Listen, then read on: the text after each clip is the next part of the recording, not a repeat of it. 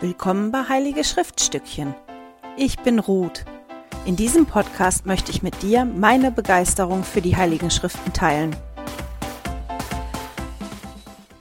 Hallo ihr Lieben und herzlich willkommen. Wir starten heute mit Jakob und ich hatte diese Woche ein bisschen Mühe, mich zu entscheiden, worüber ich sprechen möchte, weil ich das Gefühl hatte, irgendwie, ich wiederhole mich und wiederhole mich und wiederhole mich. Und das ist auch tatsächlich der Fall und ich nehme an, das wird auch so sein, weil die verschiedenen Propheten sich im Buch Mormon ja auch wiederholen. Deswegen habe ich mir gedacht, wir steigen einfach mal damit ein, uns anzugucken, wer Jakob überhaupt war. Wir lernen ja jetzt einen neuen Charakter kennen. Wir kennen Jakob schon ganz kurz aus Nephi, aber das ist jetzt, dass Jakob schreibt und ich finde, man merkt auch schon einen Unterschied. Jakob war auch ein Sohn von Lehi, äh, Lehi und Saria. Und Jakob ist in der Wildnis geboren worden. Das heißt, er kannte Jerusalem gar nicht, sondern nur die Wildnis und dann die Städte, die sie sich da gemeinsam aufgebaut haben. Als ich angefangen habe, das zu lesen, habe ich mich wirklich gefragt, wer war Jakob, wie war Jakob und was hat ihn motiviert? Einfach mal ein paar Stichpunkte die ich gefunden habe. Also Jakob bekam den Auftrag von Nephi, die kleinen Platten weiterzuführen. Das können wir ganz am Anfang lesen. Man bekommt mit, dass Jakob selber Offenbarung bekommen hat. Jakob hat sich sehr um sein Volk gesorgt, besonders die Frauen und die Kinder, die lagen ihm am Herzen. Jakob befragte den Herrn, wenn er Rat brauchte. Er war Gott gegenüber gehorsam, Jakob kannte die Schriften und er hatte unerschütterlichen Glauben. All diese Dinge habe ich gefunden in den vier Kapiteln. Waren ja nicht so viele Kapitel, auch nicht so lange Kapitel. Und ich finde, man kann wirklich erkennen, dass Jakob sein Volk geliebt hat und dass er sehr besorgt gewesen ist um sein Volk. Als das Volk nämlich anfing, ähm, das stand, ich muss mal gucken, in Jakob 1, Vers 15 fängt es, glaube ich, an, dass dann steht, nun begab es sich, unter der Regierung des zweiten Königs fing das Volk Nephi an, im Herzen hart zu werden und sich im gewissen Maße schlechten Gewohnheiten hinzugeben. Und als Jakob das gesehen hat, dass das angefangen hat, hat er den Herrn um Rat gefragt und dann seinem Volk gepredigt. Und das, was mir aufgefallen ist, ist, dass das sehr intensiv ist. Jakob hat so eine ganz eigene Intensität für mich. Das ist für mich quasi so, wenn ich das jetzt mit meinen eigenen Worten sage. Ich habe zwar gesehen, was passiert über kurz oder lang und ich sehe, das fängt jetzt an, aber ich bin verantwortlich und ich möchte nicht, dass das in meiner Zeit passiert. Und deswegen gebe ich alles, aber auch alles, dass ihr aufhört damit und dass ihr wieder weich werdet und dass ihr nicht noch härter werdet. So hatte ich das Gefühl, als ich das gelesen habe. Jakob ist wirklich, wirklich, wirklich sehr darum bemüht, das aufzufangen direkt, das gerade zu ziehen und zu hoffen, dass sein Volk sich bessert und dass das aufhört es schmerzt ihn. Und das finde ich auch ganz interessant. darin sieht man die, die Sorge um sein Volk, dass er nicht tröstende Worte sprechen kann. Nicht die tröstenden Worte Gottes, sondern dass er das sagen muss, was ihm von Gott gesagt worden ist. Und das sind in dem Fall hauptsächlich keine tröstenden Worte, sondern Worte der Ermahnung und ganz klare Worte. Er sagt unter anderem, über das Wort Gottes, dass das Wort Gottes angenehm ist, die verwundete Seele heilt und dass er diese Worte jetzt nicht sprechen kann, sondern dass er, dass er die Worte Gottes spricht, die aber trotzdem klar sind.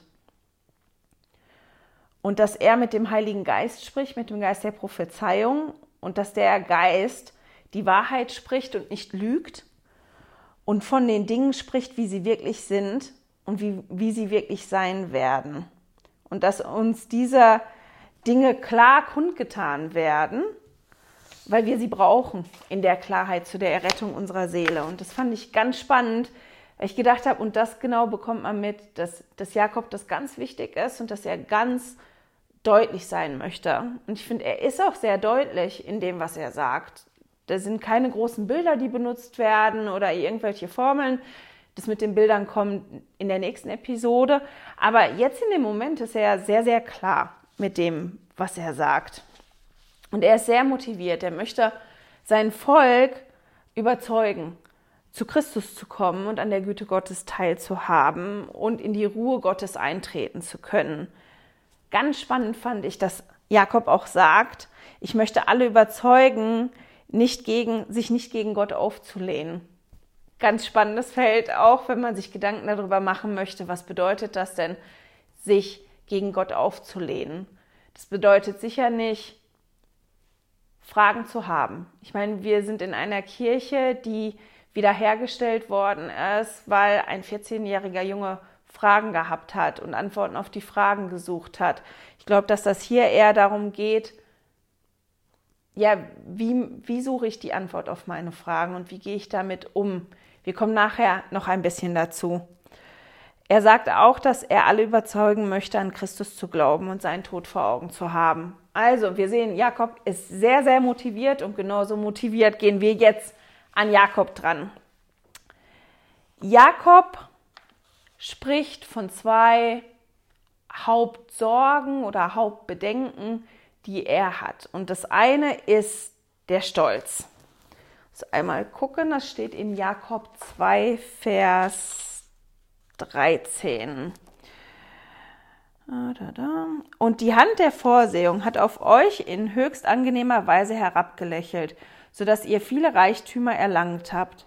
Und weil einige von euch reichlicher erlangt haben als eure Brüder, seid ihr in eurem Herzensstolz überheblich und tragt den Hals starr und das Haupt erhoben wegen der Kostbarkeiten eurer Gewänder und verfolgt eure Brüder, weil ihr meint, ihr seid besser als sie. Das war doch das genau. Ich finde ganz spannend in Vers 16, kann ich auch noch mal eben vorlesen zu, zu dem Herzensstolz. Das habe ich vorher so noch nicht, oder ist mir vorher noch nie so aufgefallen in den Schriften, dass er auch sagt zu seinem Volk, dieser euer Herzensstolz, dass dieser euer Herzensstolz euch die Seele zerstört. Das heißt, der Stolz, von dem Jakob dort spricht, der zerstört die Seele seines Volkes. Und er spricht ja nicht nur zu seinem Volk, sondern er hat diese Teile aufgeschrieben für uns. Das heißt, es gilt auch für, für uns. Als ich die Kapitel gelesen habe, mein anderer Gedanke, außer dass ich gedacht habe, meine Güte, wenn ich ja die Episode mache, dann wiederhole ich mich schon wieder, war, dass ich direkt gedacht habe, meine Güte, das ist so eine typische Diskussions-Sonntagsschulklasse. Jakob spricht da Themen an, wenn man über die Themen spricht in der Sonntagsschule, zumindest bei uns in der Gemeinde oder in den meisten Gemeinden, in denen ich gewesen bin, wenn das Thema kommt auf Stolz, auf Reichtum, nachher auf die Unsittlichkeit, die Hurerei, das sind Punkte, wo die Diskussionen immer in die gleiche Richtung laufen. Und mich nervt das teilweise. Wir haben ja das letzte Mal, als wir über das Thema Stolz gesprochen haben, oder dass mir das bewusst im Kopf ist, dass wir gesprochen haben in der Sonntagsschule über das Thema Stolz, eine Diskussion gehabt, weil dann auch gesagt worden ist, Stolz in jeder Form ist falsch. Und ich dann gesagt habe, vielleicht fehlt uns einfach ein anderes Wort, in manchen Bereichen. Ich mochte das nicht, weil wenn zum Beispiel eins meiner Kinder irgendwas ganz, ganz Tolles geleistet hat, dann mag ich schon zu denen sagen, ich bin stolz auf dich, weil das auch das Gefühl ist. Ich bin froh, ja, dass es die Anstrengung gemacht hat, dass es das erreicht hat oder dass es das zumindest versucht hat. Und es gibt zumindest in der deutschen Sprache ja kein anderes Wort, also kein ganz adäquates anderes Wort dafür. Und deswegen hatte ich Mühe damit, dass diverse Geschwister gesagt haben, nee, nee, Stolz ist in jeder Form falsch. Und ich bin im Seminarleitfaden über ein Zitat von Elder Uchtdorf auf ein, ja genau, auf ein Zitat von Elder Uchtdorf gestoßen. Das möchte ich mit euch teilen und damit das Thema Stolz auch zur Seite legen, weil wir wirklich schon ganz, ganz oft darüber gesprochen haben. Elder Ochdorf sagt, im Wesentlichen geht es bei der Sünde Stolz um das Vergleichen. Denn obwohl am Anfang meist ein Gedanke steht, wie schau mal, wie toll ich bin und was ich Großes geleistet habe, läuft es anscheinend immer wieder auf die Folgerung und darum bin ich besser als du hinaus. Bei dieser Sünde denkt man, ich danke Gott, dass ich nicht ganz so gewöhnlich bin wie du. Im Mittelpunkt steht der Wunsch, bewundert oder beneidet zu werden. Es ist die Sünde der Selbstverherrlichung. Den zweiten Punkt, den Jakob anspricht hier in seiner Predigt, ist, dass er sagt, sein Volk versteht die Schriften nicht. Ich möchte den Vers mit euch auch mal zusammenlesen. Der steht in 2. Nephi Ach, zweiter Nephi, seht mal, ich bin noch voll bei Nephi. Bei Jakob 2, Vers 23. Aber das Wort Gottes lastet auf mir wegen eurer noch schändlicheren Verbrechen. Denn siehe, so spricht der Herr, dieses Volk fängt an, im Übeltun zuzunehmen. Sie verstehen die Schriften nicht. Und genau da möchte ich aufhören. Der Vers ist noch nicht zu Ende. Wir werden den nachher zu Ende lesen. Aber genau bei dem Satz. Der Herr spricht, dieses Volk fängt an, übel, im Übeltun zuzunehmen, denn sie verstehen die Schriften nicht. Was heißt das denn? Wenn mich einer fragen würde, verstehst du die Schriften? Dann wäre ich in der ersten Reihe, die sagen würde, nein, nicht immer. Wenn euch das fragen, einer fragen würde, verstehst du die Schriften, würdet ihr sitzen und sagen, ja, kein Problem, super. Ich glaube, dass die meisten von uns sich auch da einordnen würden, indem nee, ich verstehe die Schriften zum Großteil nicht. Ich habe mich deswegen gefragt, was ist das wohl, was Jakob damit meint, der Herr und Jakob? Und mir ist ein, eine Begebenheit aus meinem Leben eingefallen, um das mal so auszudrücken. Nein, ich war vor ein paar Jahren Institutslehrerin und wir haben Institut in einem sehr kleinen Kreis gehabt. Wir waren zu dritt, also ich als Lehrerin und meine zwei Schülerinnen. Und das war total toll. Wir haben einen Raum gehabt, wo sich jeder so sicher gefühlt hat oder so gut gefühlt hat, dass er ganz viele Dinge äußern konnte. Von verstehe ich nicht, finde ich schwierig, finde ich komisch, keine Ahnung. Und das war in Ordnung, weil das keiner bekritisiert hat, sondern wir versucht haben, uns gegenseitig zu unterstützen in dem Rahmen. Und ich wünschte, dass wir es schaffen würden, dass in unseren Gemeinden die Sonntagsschule so ein Raum ist. Und wir haben uns das eine Mal darüber unterhalten, dass wir das ja erstaunlich bis befremdlich finden, wenn Geschwister stehen und, und Zeugnis geben oder eine Ansprache geben und sagen, ich hatte eine Frage und dann habe ich die Schriften aufgeschlagen und da stand die Antwort, die habe ich gefunden. Oder es andere ähm, ja, Geschwister gibt, die dann in Klassen sitzen und sagen, Moment, das steht in so und so und das ist die Antwort darauf. Dass wir gedacht haben, meine Güte, wie doll muss man sich mit den Schriften auseinandersetzen oder was für eine Beziehung muss man haben zu den Schriften, dass man dahin kommt. Und damals habe ich schon gesagt, na ja, wenn ich die Schriften nie in die Hand nehme und die nie aufschlag, wenn ich eine Frage habe, dann wird das auch nie der Weg sein, wie ich eine Antwort bekomme auf irgendeine Frage, die ich habe. Und wenn ich die nicht lese, werde ich auch nie wissen können, ah, Dazu gibt es eine passende Schriftstelle in Nephi oder in Alma oder so. Und ich, was mir jetzt aufgefallen ist, als ich darüber nachgedacht habe, was der Herr bzw. Jakob damit meint, dass das Volk die Schrift nicht versteht, ist, dass mir aufgefallen ist, wie mein Verständnis von dem Zeitpunkt, wo, wo wir dieses Gespräch im Institut haben, bis heute wie sich mein Verständnis von den Schriften und meine Beziehung zu den Schriften verändert hat. Viele, die mich kennen und die in meinen Klassen sitzen, haben das schon gehört. Mag sein, dass ich das auch schon irgendwann mal hier in den Videos oder im Podcast erzählt habe. Ich bin mir nicht mehr ganz sicher. Wenn, dann hört ihr halt das jetzt auch zum zweiten Mal oder zum dritten Mal als Wiederholung. Ich habe seitdem ich 15 bin in jedem Segen gesagt bekommen, dass ich mich mit den Heiligen Schriften auseinandersetzen soll und dass das für mich wichtig ist, Und ich habe das nie gemacht. Nie, nie, nie. Weil ich einfach keine Lust hatte. Klar, ich habe Seminar gemacht, ich habe Institut gemacht. Und das ist auch gut, da habe ich auch einige Dinge mitgenommen. Aber persönliches Schriftstudium eher nicht. Auch mit der Familie zusammen in den Schriften lesen eher schwierig bis gar nicht. In dem Bereich habe ich mich aufgehalten.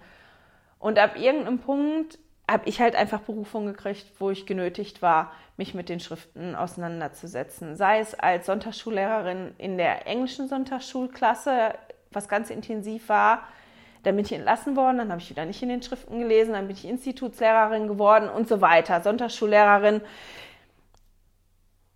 und dadurch, dass ich mich auseinandersetzen musste in einer anderen Art und Weise mit den Schriften, hat sich ja mein Verhältnis zu den Schriften und mein Verständnis der Schriften verändert.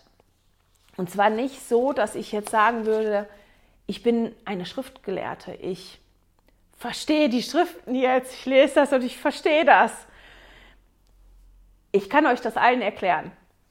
So nicht, sondern dass ja, das, was sich verändert hat, ist natürlich dadurch, dass ich jetzt mehr gelesen habe, dass mir Zusammenhänge auffallen. Und dadurch, dass mir Zusammenhänge auffallen und ich auch Hintergrundwissen habe, dass das schon hilft, in einer akademischen Form die Schriften zu verstehen. Weil wenn, wenn manche Dinge so zusammenkommen oder man ein, ein Hintergrundwissen hat von, wie war denn die Landschaft oder wie waren die Sitten, wie haben die denn geschrieben damals, welche Bilder haben die denn benutzt, dann versteht man natürlich die Schriften auf eine andere Art und Weise. Das, was ich auch gelernt habe in der Zeit oder was sich verändert hat, ist, dass es mir leichter fällt, verschiedene Dinge zu finden. Ich habe ja schon in den verschiedenen Episoden immer gezeigt, Hilfsmittel, die mir helfen, von Fußnoten über, wenn ich über was stolper, was ich nicht verstehe, wie gehe ich denn dann vor, wie benutze ich die Schriften dafür. Aber das Wichtigste, das, was für mich am allerwichtigsten ist, was sich verändert hat, ist, dass ich offener bin für die Eingebungen vom Heiligen Geist. Ich bin offener in den Schriften die Dinge auch zu erkennen, die für mich persönlich und für meine Familie wichtig sind. Ich habe gelernt, den Vater im Himmel mit einzubeziehen, dass ich wirklich bete, auch explizit frage, Fragen stelle oder wenn ich keine spezielle Frage habe, lieber Vater im Himmel, lass mich erkennen, wenn ich das jetzt lese, was wichtig für mich und für meine Familie ist oder auch in Erweiterung, was wichtig ist fürs Video. Was sind die Dinge, die ich für, für Video und Podcast rausnehmen soll? Und das sind nicht immer die gleichen Dinge, Dinge, die für mich ganz persönlich wichtig sind oder vielleicht für meine Familie wichtig sind, die benenne ich hier gar nicht. Und das ist ganz spannend, dass sich das verändert hat, dass ich wirklich offener dafür bin. Und je öfter ich das mache, desto leichter fällt mir das. Soll ich mal eben nachgucken? Das, was sich auch verändert hat, dass ich im Allgemeinen offener bin für, für Ein Eingebung. Ich würde das für persönliche Mini-Offenbarungen halten oder für diese alltäglichen Offenbarungen.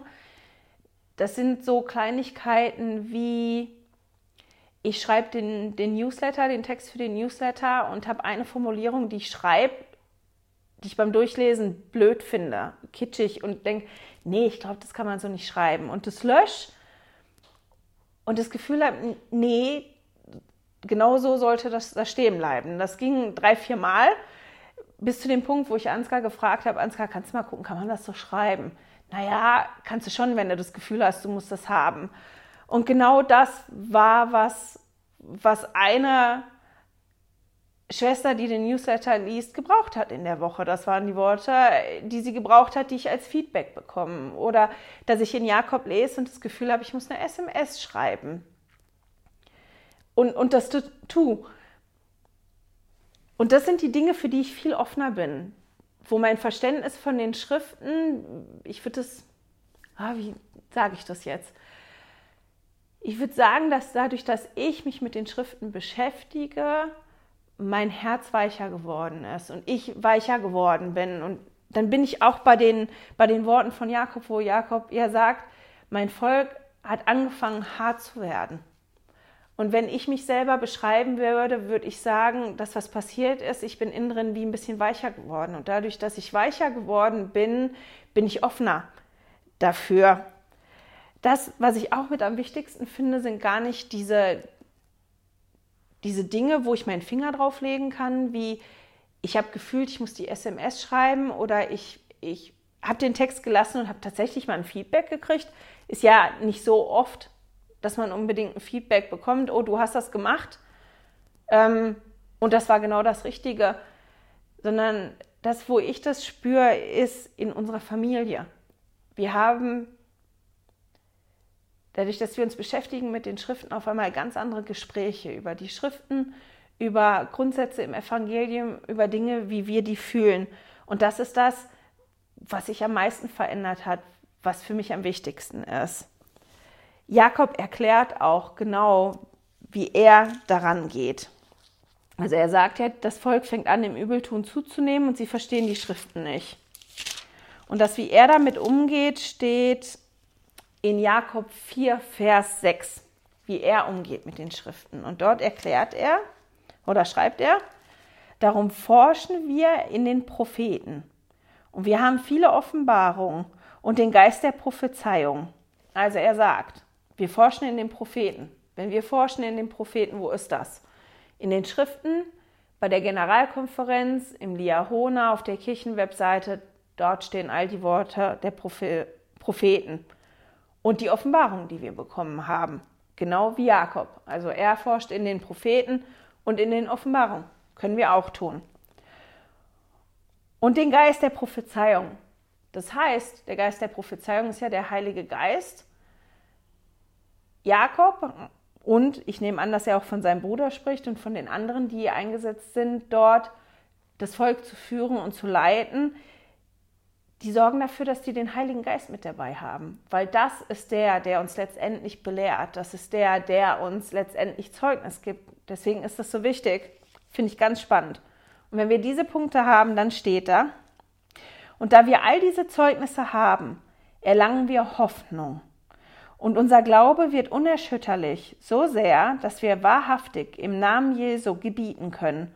Und selbst die Bäume gehorchen uns oder die Berge oder die Wellen des Meeres. Also Jakob forscht in den Propheten und in den Prophezeiungen, in den Offenbarungen. Er forscht mit dem Heiligen Geist und durch all die Zeugnisse, die er dort findet, hat er Hoffnung und entwickelt so einen unerschütterlichen Glauben. Er sagt, wir haben so einen unerschütterlichen Glauben, dass wir, der, dass uns die Bäume gehorchen, die Berge, die Wellen und, und des Meeres. Ich habe die Woche ein, eine, das ist gar nicht eine Ansprache, das war eine interaktive Fragerunde mit Elder Bettner angesehen und angehört. Die haben meine zwei Lieblinge, Emily Bell Freeman und David Butler, auf ihrem YouTube-Video ja verlinkt. Das ist, dass der Elder Bettner die Seminarlehrer geschult hat. Ich glaube, die Seminarlehrer und die Institutslehrer, ich bin mir nicht ganz sicher. Ist total toll, weil das wirklich nicht so ist, dass er alleine spricht, sondern dass er Fragen stellt und darauf eingeht, auch auf die Antworten und das hinterfragt. Ganz, ganz toll. Es geht darin um persönliche Offenbarung. Und er hat da was gesagt, was ich ganz spannend fand oder eindrücklich. Er hat unter anderem gesagt, dass wir aufhören sollen oder aufpassen sollen mit so Checklisten. Also wenn du jetzt die drei Punkte erledigst, dann passiert das. Dann bekommst du dieses und jenes. Und das ist mir jetzt so aufgefallen, als ich das gelesen habe, diesen, diesen sechsten Vers in Jakob 4, weil er sagt, ja, wir forschen in den Schriften, wir haben die Offenbarung, wir haben die Hoffnung und dann wird unser Glaube so groß, der wird so groß, dass die, die Bäume ja uns gehorchen und die Berge und die Wellen des Meeres. Und dass wir aufpassen müssen, dass wir nicht so Checklisten machen, okay, wenn ich jetzt jeden Tag wirklich in den Schriften lese und wenn ich wirklich bete und wenn ich zum Tempel gehe und wenn ich sonntags dahin gehe, dann passiert auf jeden Fall dieses oder jenes. Er hat uns daran erinnert, dass wir, wenn wir getauft sind, ein Anrecht darauf haben, dass der Heilige Geist bei uns ist und dass wir halt einfach, wenn wir uns Mühe geben, gut zu sein, nicht perfekt, gut zu sein, ja das Anrecht haben, dass der Heilige Geist bei uns ist. Und dass wir dann so leben, dass wir die leise und feine Stimme hören können und dass wir dann quasi in konstanter Offenbarung leben. Und dass das dann gar nicht so ist, dass wir unbedingt diese Ereignisse haben. So, natürlich haben wir die, wie ich jetzt dieses hatte gestern. Ich habe Jakob nochmal gelesen und hatte ganz dringend das Gefühl, dass ich die SMS schreiben musste und habe das auch gemacht. Sondern dass das viel kleinere Dinge auch sein können. Und ich würde euch auffordern, dass ihr euch vielleicht, wenn das Video fertig ist oder vielleicht auch jetzt, mögt ihr auf Pause drücken, mal ein paar Minuten Zeit nehmen, zu überlegen, wann ihr das letzte Mal ein Erlebnis hattet mit dem Heiligen Geist. Und das muss gar nichts Großes sein, wo ihr eine persönliche Offenbarung hattet oder irgendein Erlebnis mit dem Heiligen Geist. Das kann sein von, dass ihr Liebe gespürt habt, dass ihr Trost gespürt habt, dass ein Anruf zu der richtigen Zeit gekommen ist, ähm, ja, dass ihr einfach ein gutes Gefühl hattet bei einem Gespräch. Macht euch mal Gedanken und seid mal offen für die ganz, ganz kleinen Sachen. Was anderes, was ich nämlich sehr lustig gefunden habe, was Elda Bettner noch gesagt hat, ist, dass wir halt nicht mehr nicht darauf warten sollen, dass uns ein Engel erscheint oder dass wir so große Erlebnisse haben, weil das nicht das ist, was normalerweise stattfindet. Er sagt, Saulus, als er unterwegs gewesen ist, um Mitglieder zu verhaften und hinrichten zu lassen. War er in der Lage, die feine und leise Stimme des Geistes zu hören? Nein, war er nicht.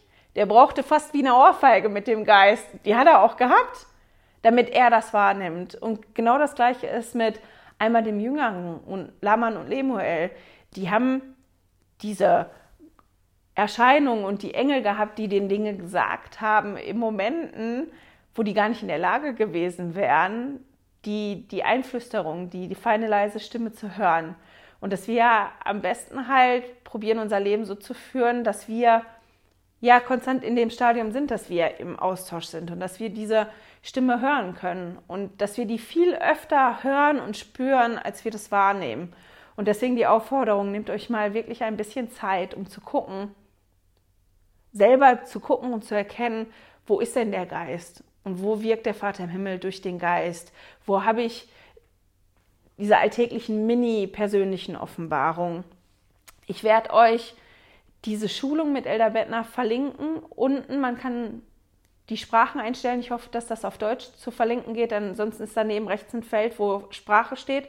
Da kann man die Sprache einfügen. Ich versuche außerdem noch ein paar Kirchenvideos zu verlinken von Elder Bettner über Offenbarung, die auch ganz toll sind. Die heißen Muster des Lichts. Super, die hänge ich dran. Jetzt gehen wir aber mal zurück zu Jakob und zu dem Problem, dass er ja gesagt hat, mein Volk versteht die Schriften nicht. Und ich möchte den Vers jetzt mal zu Ende vorlesen. Ich lese den komplett und dann höre ich nicht in der Mitte auf, sondern lese den zu Ende. Also Jakob 2, Vers 23. Aber das Wort Gottes lastet auf mir wegen eurer noch schändlicheren Verbrechen. Denn siehe, so spricht der Herr, dieses Volk fängt an, im Übeltun zuzunehmen. Sie verstehen die Schriften nicht. Denn wenn sie Hurerei begehen, so versuchen sie, sich mit dem zu entschuldigen, was über David und seinen Sohn Salomo geschrieben worden ist. Das, was das Volk von Jakob tut, ist im Prinzip Rosinenpickerei. So hat Ansgar das genannt und ich fand das total gut. Die picken sich aus den Schriften die Dinge raus, die die brauchen. Die wollen irgendwas Bestimmtes leben und tun und suchen sich genau das raus, ohne das im Zusammenhang zu sehen. Und deswegen ist Jakob nach dem Vers sehr, sehr klar mit seinem Volk. Der erklärt den ganz klar in den nächsten anderthalb Kapiteln, was Gottes Ansicht ist zu mehreren Frauen und Nebenfrauen und was in den Schriften steht und dass sie das Gebot eigentlich schon gekannt haben vorher und sagt auch ganz klar in 2. Nephi 30, was die Aufnahmen, äh, was die Ausnahmen sind zu diesem. Er sagt ja, dass dem Herrn ja die Hurerei ein Gräuel ist und dass er die Gebete gehört hat der Frauen und dass das nicht gut ist, Und Jakob nennt halt in Vers 30 die einzige Ausnahme, nämlich, den können wir mal lesen, Jakob 2, Vers 30. Denn wenn ich, spricht der Herr der Herrscharen, mir Nachkommen erwecken will, so werde ich es meinem Volk gebieten. Sonst aber soll es auf dies alles hören. Also auf dies alles, was er vorher und auch nachher dazu sagt. Der ja was Jakob macht für sein Volk, weil die ja diese Rosinenpickerei betrieben haben. Die wollten irgendwas leben und sind hingegangen und haben sich das raus, einfach rausgepickt, ohne das im Zusammenhang zu sehen, ohne zu gucken, was hat denn Gott an anderen Stellen dazu gesagt und war das die Regel oder war das die Ausnahme? Danach haben die gar nicht geguckt. Und das ist das, was Jakob für die macht. Der stellt diesen, diesen Zusammenhang wieder her. Der sagt ganz klar, er hat ja ganz am Anfang gesagt, ich werde klar mit euch sprechen. Ich spreche die Worte des Geistes und die sind klar. Der Geist sagt die Dinge so, wie sie sind und so, wie sie sein werden. Und das ist das, was ich euch sage. Und er sagt seinem Volk ganz klar, ja, was gut, was schlecht ist, in welchem Zusammenhang das ist. Und ich finde es sehr beeindruckend, dass er das so mag. Und dann habe ich gedacht, gut, das ist ja ein Fehler, den das Volk begangen hat. Warum hat Jakob das aufgeschrieben? Und warum ist der Satz auch drin, die verstanden die Schriften nicht? Und dann habe ich gedacht, weil wir das auch ganz schnell machen.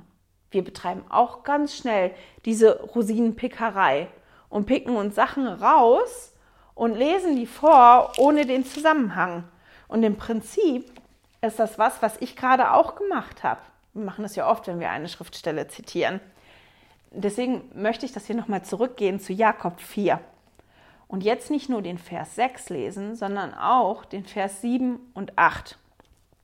Also nochmal der Vers 6. Darum forschen wir in den Propheten und wir haben viele Offenbarungen und den Geist der Prophezeiung. Und da wir all diese Zeugnisse haben, erlangen wir Hoffnung und unser Glaube wird unerschütterlich. So sehr, dass wir wahrhaftig im Namen Jesu gebieten können. Und selbst die Bäume gehorchen uns oder die Berge oder die Wellen des Meeres. Und jetzt geht es aber weiter in Vers 7 und 8. Jetzt wird dieser Vers auch in einen Zusammenhang gestellt, eingebettet darin. Denn ab Vers 7 steht dann, dennoch zeigt der Herr Gott uns unsere Schwäche, damit wir wissen, dass wir die Macht, dies alles zu tun, durch seine Gnade haben und durch seine große Herablassung gegenüber den Menschenkindern. Das heißt, selbst wenn wir diesen unerschütterlichen Glauben entwickeln können, ja, dass uns die Bäume und die Berge und das Meer gehorchen, heißt es nicht, wow, wir sind jetzt hier Superman, wir haben die Superkräfte und alles wird einfacher, sondern Gott wird uns ganz klar zeigen, wo unsere Schwächen trotzdem noch sind. Und genau aus dem Grund, damit wir nicht überheblich und stolz werden guck mal, was ich alles leisten kann, guck mal, wie groß mein Glauben ist, guck mal, wie toll ich in den Schriften geforscht habe. Ab Vers 8, den finde ich dann auch ganz toll, steht, siehe, groß und wunderbar sind die Werke des Herrn, wie unergründlich sind die Tiefen seiner Geheimnisse, und es ist unmöglich, dass der Mensch alle seine Wege herausfinden kann, und kein Mensch kennt seine Wege, außer es werde ihm offenbart.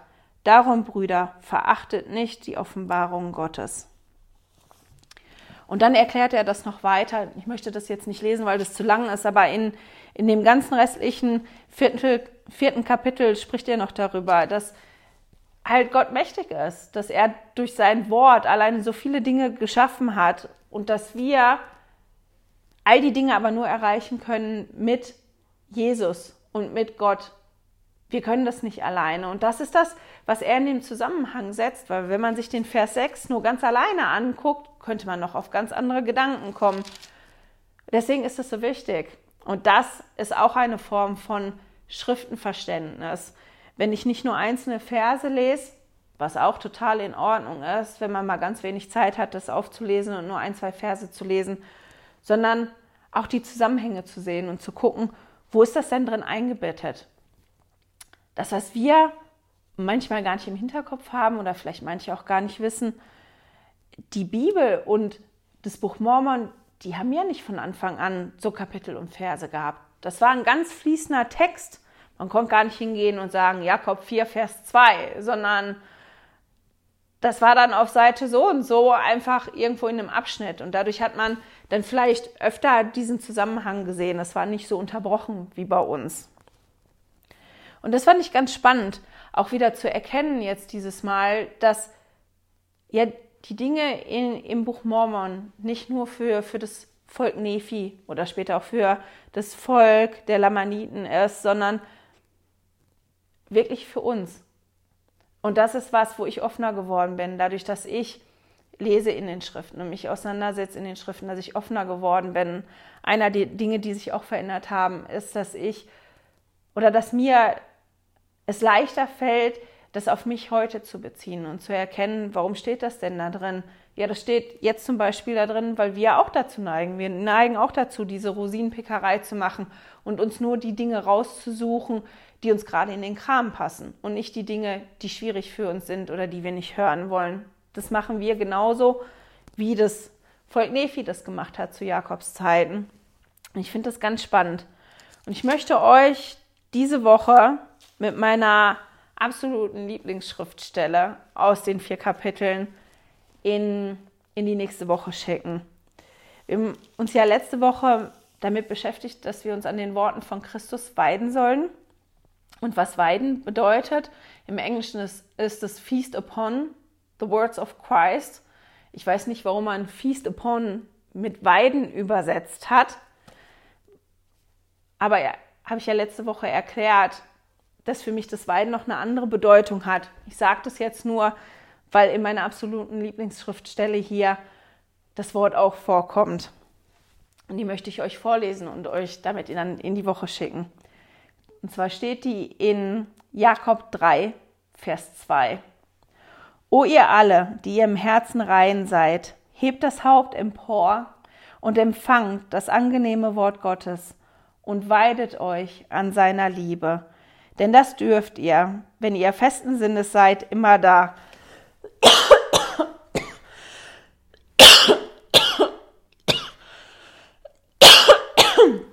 Entschuldigung, das war jetzt natürlich super passend. Ich liebe diese Schriftstelle auf allen Ebenen. Auf der Ebene, dass da steht, dass wir unser Haupt emporheben sollen, dass wir das angenehme Wort Gottes empfangen sollen und uns an, an der Liebe Gottes weiden dürfen. Dass, dass wir das dürfen, wenn wir festen Sinnes sind. Und ich finde das so schön, daran erinnert zu werden. Ich darf das. Ich darf mich an den Worten weiden. Ich darf mich an Gottes Liebe weiden. Ich habe ja einen Anspruch darauf. Ich darf das. Ich habe jedes Recht dazu, das zu erkennen und das zu fühlen. Und damit schicke ich euch in die nächste Woche. Ich hoffe, wir sehen uns und hören uns dann. Tschüss!